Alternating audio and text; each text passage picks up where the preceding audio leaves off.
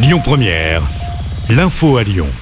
Bonsoir à toutes et à tous. Dans l'actualité, la CFE, CGC et la CFDT ont signé l'accord sur les salaires proposés par Total Energy.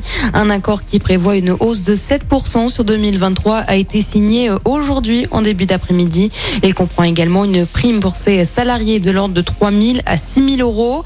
Une hausse rétroactive au 1er novembre 2022. Un compromis trouvé hier soir entre Total Energy et ses syndicats. Ils s'étaient réunis hier pour des négociations. Tandis que la CGT a annoncé aujourd'hui que la grève est reconduite sur l'ensemble des sites de Total Énergie.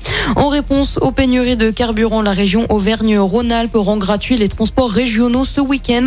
Annonce faite par Laurent Vauquier. Une mesure qui s'applique au TER, au Léman Express et au car interurbain. La gratuité entre en vigueur dès samedi matin et jusqu'à dimanche soir.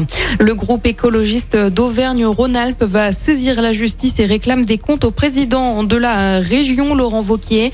Le groupe a alerté la Chambre régionale des comptes et a préparé un signalement auprès d'un procureur compétent afin que soit levé tout soupçon de détournement de fonds publics et de prise illégale d'intérêt. Pour rappel, Mediapart épingle Laurent Vauquier pour avoir organisé un dîner fastueux aux frais de la région. Selon eux, le dernier dîner qui s'est tenu en juin dernier dans un château du Beaujolais a coûté pas moins de 100 000 euros d'argent public. Laurent Vauquier n'a pas encore réagi à ces accusations.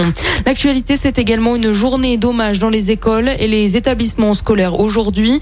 Des temps d'échange et des séquences pédagogiques, voire une minute de silence vont avoir euh, lieu dans les écoles aujourd'hui ou lundi pour rendre hommage à Samuel Paty, cet enseignant d'histoire-géographie assassiné dans les Yvelines le 16 octobre 2020 pour avoir montré des caricatures de Mahomet en classe. Le Festival Lumière est de retour à Lyon pour sa 14e édition de ce samedi au dimanche 23 octobre. Au programme des rétrospectives, des films inédits, des rencontres, mais également des ciné-concerts. Et puis on termine avec un mot de sport et du basket. Ce soir, un déplacement périlleux pour l'Asvel en Coupe d'Europe. Les villes urbaines se déplacent sur le parquet de Valence en Espagne à l'occasion de la deuxième journée d'Euroleague.